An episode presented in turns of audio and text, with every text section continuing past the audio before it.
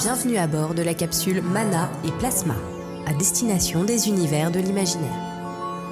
Prenez place. Dans quelques instants, nous voyagerons au travers des œuvres de l'esprit. Cinéma, littérature, science-fiction, fantasy, horreur, fantastique, musique, jeux vidéo. N'ayez crainte. L'équipage est là pour vous servir de guide.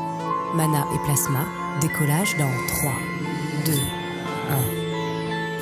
Bienvenue chers auditeurs et auditrices de Mana et Plasma dans cette nouvelle capsule euh, de Mana et Plasma. Voilà, on commence euh, par un pléonasme, c'est merveilleux.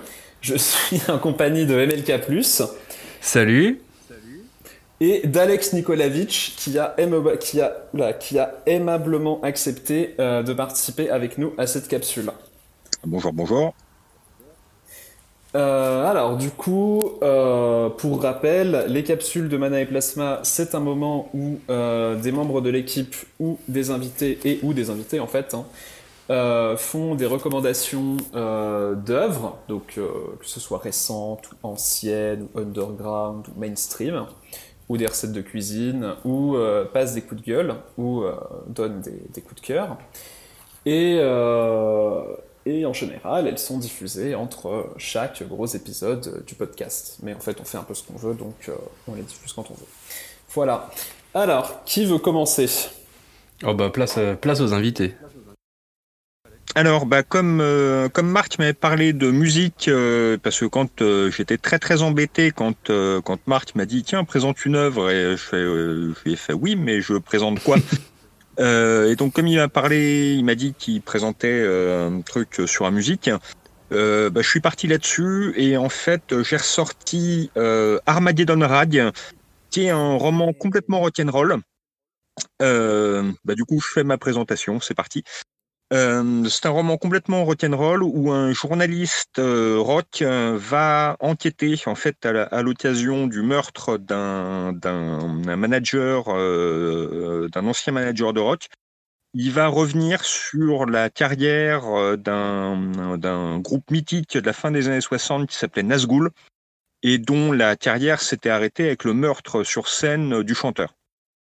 Donc Nazgul est fortement inspiré de Led Zepp et euh, l'histoire se déroule dix ans après la mort euh, du chanteur et euh, le journaliste va tenter de retrouver les anciens membres du groupe, sachant qu'en fait euh, quelqu'un est en train d'essayer de remonter le groupe avec une doublure pour remplacer le chanteur mort et que euh, une autre personne derrière est en train d'essayer de zigouiller tout le monde. Ah oui, c'est. Moi, depuis tout à l'heure, j'imagine euh, Philippe Manœuvre en héros. euh, Alors Nazgûl, le voilà, le rock'n'roll. Non, Il y a un peu de ça, où ça ça m'a évoqué aussi le film Velvet Goldmine avec euh, Christian Bale qui joue un journaliste euh, sur la piste d'une espèce de clone de David Bowie. Je sais pas si vous avez vu ce film-là, qui est très très bien aussi. Pas du tout. Pas du tout, non, mais ça donne envie. Avec, euh, j'ai ouais. oublié le, j'ai, c'est Jonathan Rhys Meyer qui joue le chanteur. C'est le, c'est lui qui faisait Henri VIII dans les Tudors, qui est extraordinaire. Et euh, il y a une super distribution dans ce film-là et le, le Lou Reed local est joué par Evan McGregor. Ah, ah. Euh, je Ah recommande, ouais. c'est très très très bien. Une espèce de Citizen Kane du glam rock, le, le, le film Velvet Goldmine. Bah, c'est bien, du coup, Et du coup, euh, et du coup, Armageddon Rag, euh, il y a un côté, enfin, est-ce qu'il y a un côté euh, fantastique euh, prononcé du coup? Enfin, alors prononcé non. Il y a un côté fantastique, y a, mais présent quand même, quoi. C'est présent. Il y a, il y a quelque chose, mais alors le truc, c'est, ce serait spoilé du coup, donc je préfère ne pas trop dire. Mais il y, il y a un côté fantastique, oui, effectivement. Parce que petit à petit, c'est un petit peu aussi comme dans Angel Heart, où au fur et à mesure que Mickey Rourke avance dans son enquête, le côté fantastique devient plus oppressant. Il y a quelque chose un petit peu du genre, c'est dans, dans cet esprit-là aussi. Et du coup, Nazgûl, euh, bon, je pose une, euh, je pose une question évidente, mais c'est une référence à un certain euh, Tolkien, quoi. Voilà, c'est une référence à, à Jure Tolkien. Euh, donc le, le- la référence est complètement assumée de la part de Martine. Et, euh, et puis ça permet de faire référence justement aux obsessions de, de, de Led Zepp et des groupes de ce genre-là pour tout ce qui était pop culture et culture un peu ésotérique. Donc il y a, y a une Ah, espèce ouais. de mix. Nazgul, c'est pas Led Zepp, mais il y a des vrais morceaux de Led Zepp dedans et pas que. Mais euh, ça rentre dans cette, euh, dans cette logique-là en fait. Dans tous ces groupes de la fin des, euh, des années 60, au début des années 70 qui, euh, qui citait Lovecraft, qui citait Tolkien et ainsi de suite. Ah, et du coup, t'as dit que le roman datait de 83, c'est ça? Voilà. Et du coup, après, Martin s'est recentré sur la télévision pendant quelques années avant de se remettre à l'écriture. Et le, le bouquin était sorti à l'époque dans une collection euh, en, VF. euh, alors, comment s'appelait cette collection? Je vérifie un truc. C'était sorti à l'époque dans une version un peu tronquée à la- dans la collection fiction des éditions La Découverte. C'est ressorti depuis chez De Noël en, il y a une dizaine d'années chez De Noël. Et euh, je crois que c'est ressorti chez Pocket depuis. D'accord. C'est pas Folio SF Parce Euh. que j'avais vu passer une couve Folio SF. Ah, ou, alors je me- ou alors je confonds. Ou alors je confonds avec un autre truc. Maintenant que tu le dis, attends, je vais vérifier si je peux trouver le. Euh, Parce je que, regarde si je trouve l'info. parce que Alors, il est ressorti en euh, terreur. Ah oui, il est ressorti en folio SF en 2014, oui. L'édition Pocket que je connaissais reprenait la traduction de la découverte. Qui est une. euh, donc, pas. Ouais, donc pas complète du coup. Voilà, l'édition Pocket est moins complète et effectivement, c'est ressorti en folio SF. Ok. C'est assez rigolo quand même, euh, un texte qui parle de, ouais, de musique rock et occultisme et tout, parce que, enfin, en 83 en tout cas, c'est assez rigolo parce que tout, enfin, les trucs euh, métal et occultisme, ça a été augmenté euh, dix ans plus tard avec le black metal, quoi. Enfin, tu sais, Oui. les mecs qui cramaient des églises. Ouais, ouais. et tout, Bah après, je pense que euh, t'as aussi, il doit y avoir peut-être le spectre un peu de, du délire euh, Sharon Tate, Manson, euh, c'est. Ah oui, c'est cité dans le, Ouais. dans le, dans le bouquin. Le journaliste a enquêté sur Manson euh, et puis il cite le, enfin, il y a, ça revient sur la fin du, du Summer of Love et tout le Ouais, voilà. Sharon Tate, Altamont, Woodstock, etc. Tout ce La qui fin a du mouvement hippie, la quoi. fin de l'époque. Ouais. Donc c'est une sorte d'autopsie aussi du, du Flower Power. Et du coup, autopsie euh, cynique, rigolote, euh, c'est quoi le point de vue sur le mouvement, euh, justement, un peu flower un- power, hippie? C'est un peu mélancolique, ouais. C'est un peu mélancolique. Il y a une part de cynisme, bah, un peu comme toujours chez Martin. Bah oui. Mais euh, on sent que c'est, euh, il y a une espèce de respect aussi pour ce que l'époque a pu produire, sans, Ah, sans fermer les yeux sur les, les côtés obscurs. Ok, bon, ça, Ok, ça donne envie. Ok, ouais, ça a l'air intéressant, ouais, ça donne envie. Du coup, euh, pour continuer euh, dans tout ce qui est euh, rock et metal, euh, je continue, je, je, prends le relais. Du coup, moi, je vais vous parler. Alors, j'aurais pu vous parler de euh, The Great Old Ones, qui est un groupe de métal français qui assume explicitement toutes les références à Lovecraft et qui ont adapté des nouvelles de Lovecraft en chanson, mais du coup, je ne vais pas le faire. Voilà, mais comme ça, je les ai calés par prétérition, donc c'est pratique. Et euh, du coup, je vais vous parler de Cartoon Theory, qui est un groupe euh, de métal progressif, euh, électronique et expérimental français, qui est basé à Limoges, si je dis pas de bêtises. Et en fait, bon, déjà c'est du progressif, donc les morceaux sont parfois assez longs, hein, ça peut faire entre 7 et 8 minutes. Euh, et c'est un groupe qui mélange euh, bah, euh, tout ce qui est métal progressif avec de la synthwave. Je sais que ça va plaire à quelqu'un ici. Et, des, et beaucoup de sons électroniques du coup, et une influence un peu japonisante, puisque un de leurs albums s'appelle Yokai Orchestra, qui, qui mobilise des références au yokai. Et c'est un groupe, euh, c'est un groupe qui est assez, euh, qui est assez cool parce que euh, c'est un, c'est un mélange qu'on voit, enfin qu'on a tendance à voir en fait, métal et musique électronique, c'est un mélange qu'on aurait tendance à voir avec des groupes qui ont un chant guttural quoi, genre Crossface pour ceux qui voient ce que c'est. Et en fait là, euh, bah, il n'y a, y a pas de chant euh, du tout, c'est instrumental pur, donc euh, ça permet d'apprécier les compositions des différents, des différents enfin de... Oula, je me suis perdu. Musicien. Ça permet d'apprécier. Ouais, des musiciens. Et franchement, il y, a vraiment, il y a vraiment une atmosphère unique qui, qui s'en dégage. Et c'est, pour le coup, je, je trouve ça très très bien fait. Et pour moi, ils font pas, ils ont pas assez de. Leur public est pas assez grand par rapport à ce qu'ils proposent. Vraiment, euh, c'est- assez euh, foufou. Là, dernièrement, enfin tout dernièrement, ils ont sorti un EP qui s'appelle Euphoria, avec des compositions euh, très électroniques et euh, très atmosphériques. Il y a un morceau euh, qui est beaucoup plus métal. Euh, et là, ils ont, bah, genre aujourd'hui, et je vous jure que je l'ai pas fait exprès, ils ont sorti euh, une reprise de KDA. Alors KDA, pour la petite histoire, c'est un groupe euh, fictif euh, de K-pop. monté par des, vraies personnes hein, du milieu de la K-pop pour faire des chansons qui vont coller à l'univers de League of Legends. Et donc il y a des clips avec des, des championnes de League of Legends. Euh, et là, du coup, euh, Cartoon Theory a repris euh, un morceau à leur sauce de, de KDA. Et c'est vraiment très très bien, quoi. Alors là, pour le coup, il y, a des- il y a des vocales, parce que, bah, il y a des paroles. Mais il y, a, un côté très metalcore, c'est-à-dire qu'il y a une, alternance entre chant clair et chant guttural. Et pour le coup, je trouve que c'est très bien géré. D'habitude, je déteste euh, le metalcore, genre euh, vraiment, je, je déteste ça. Et euh, presque autant que l'humanité. Et là, c'est bien fait. Donc, euh, c'est bien. Voilà. Donc, si vous avez le temps, si vous aimez euh, la musique électronique, la musique un peu expérimentale, mais pas trop non plus, hein, c'est pas. voilà. Et euh, le métal progressif, écoutez Cartoon Theory. Voilà. C'est euh, ma recommandation. et c'est euh, dispo sur les plateformes musicales classiques? C'est dispo sur Bandcamp, euh, Deezer, Spotify, euh, enfin Spotify pardon, euh, et Apple. Voilà. Ouais, donc. Mais c'est, tu peux, ouais, c'est trouvable super facilement quoi. Et c'est, ouais, c'est un groupe français. D'accord. Donc, et pour le coup, enfin, on a tendance à dire que oui, euh, les Américains, ils font du métal vachement bien et tout. On a tendance à beaucoup être jaloux de nos voisins euh, allemands aussi, hein, qui, qui ont des groupes absolument monstrueux.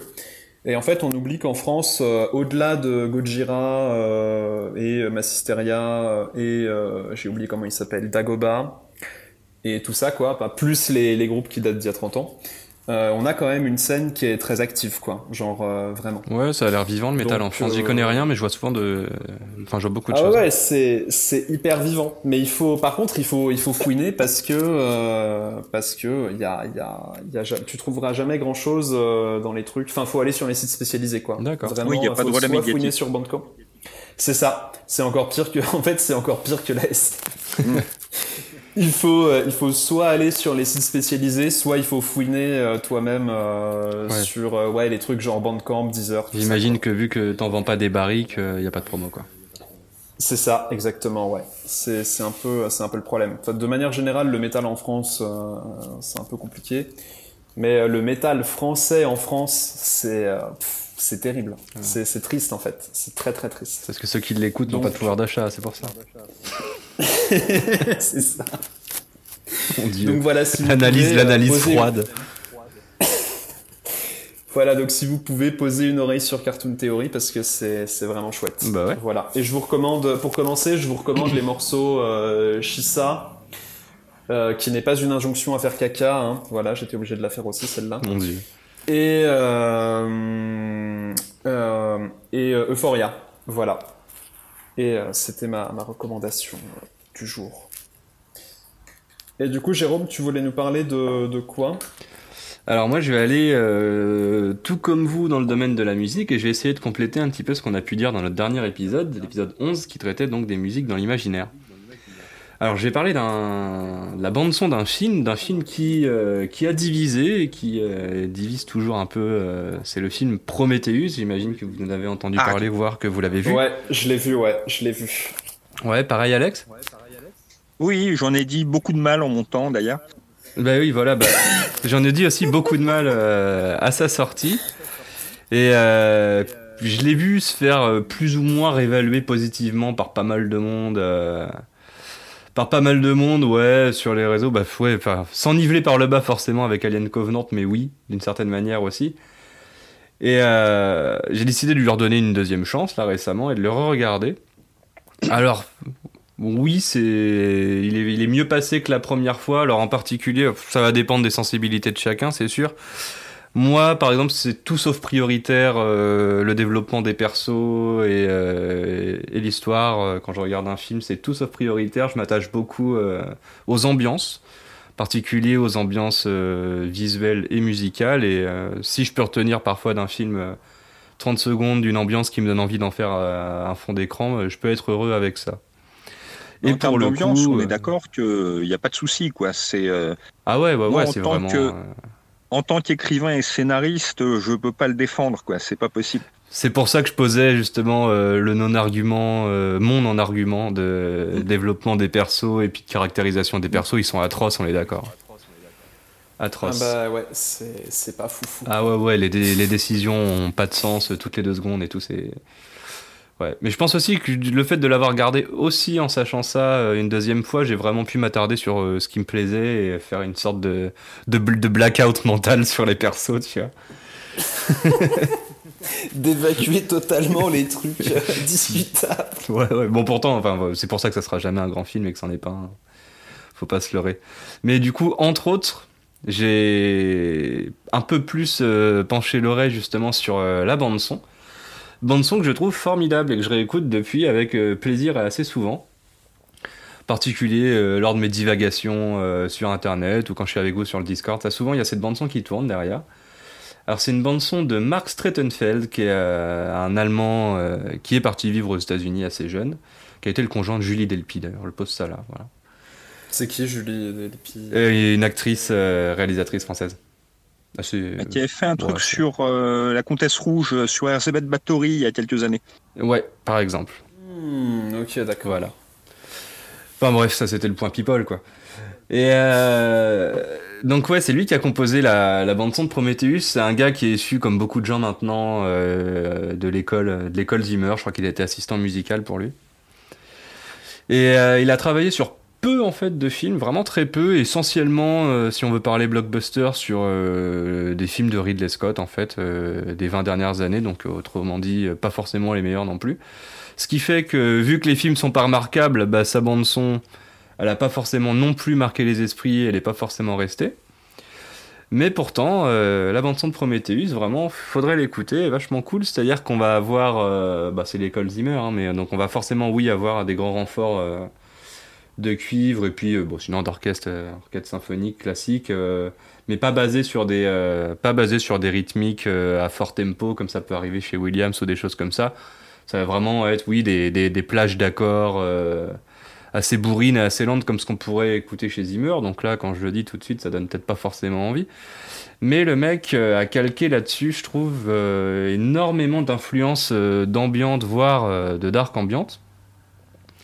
Et on se retrouve même parfois avec euh, des plages euh, assez atmosphériques, euh, voire bruitistes pour certaines, et c'est des choses qui peuvent me plaire justement dans le contexte, permet de se remémorer, les décors et de se faire des petites balades mentales. C'est une influence qui, transpire pas mal sur tout l'album de la bande son de Prometheus, c'est-à-dire qu'on a, je trouve, une belle alliance entre un orchestre symphonique et des thèmes d'ailleurs qui me plaisent, hein, c'est important les thèmes. Et euh, je trouve qu'il y a pas mal de thèmes marquants qui peuvent rester dans la tête, avec justement une sous-couche euh, tout le temps derrière, et même quand c'est euh, même quand c'est à plein ballon sur les cuivres, toujours une sous-couche derrière d'ambiance vraiment finement travaillée, et ça, à écouter au casque, c'est vraiment un délice. Et je vous propose du coup qu'on écoute la piste 5 de l'album qui s'appelle Wayland. Wayland du coup en hommage à la méga corporation. Et on s'écoute ça maintenant.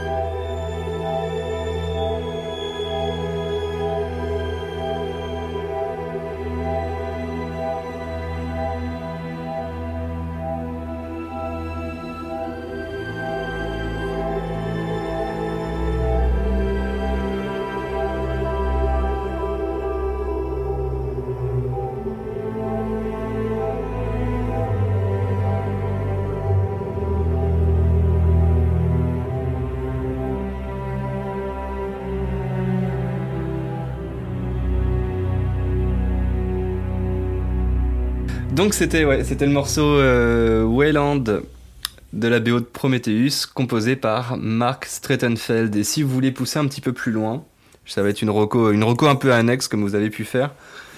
Euh, je suis bien à fond justement euh, dans la dark ambiante en ce moment. Et si jamais vous vouliez des ambiances, que ce soit pour vos moments de création ou vos moments de divagation, je vous conseille vraiment, mais il n'y a rien à acheter, l'ensemble des artistes du label Cryo Chamber. Donc Cryo, C-R-Y-O et Chamber. La glace, quoi. Voilà. Et c'est vraiment un label spécialisé dans dans les artistes de dark ambient, euh, beaucoup d'artistes euh, européens et d'Europe de l'Est d'ailleurs qui font des choses super. Et je vous conseille en particulier euh, un artiste qui s'appelle Metatron Omega, dit comme ça, ça fait très peur. Mais c'est. Ça fait penser à Undertale surtout. Ouais, d'ailleurs. et en particulier l'album Illuminatio, qui est un album. si vous aimez la dark ambiante, on a le côté dark, mais on a aussi. c'est comme si on entendait les des chœurs assez éthérés dans une église qui serait à 500 mètres de nous euh, sur 10 pistes et c'est formidable. Voilà. Ben, je, rebondis du coup sur une reco ambiante. Alors faut que je retrouve le titre du, de l'album, mais les Young Gods, qui sont plutôt connus pour des ambiances assez bruitistes, avaient fait un album d'ambiance il y a déjà une quinzaine d'années, je crois, qui s'appelait de mémoire euh, Music for Artificial Clouds.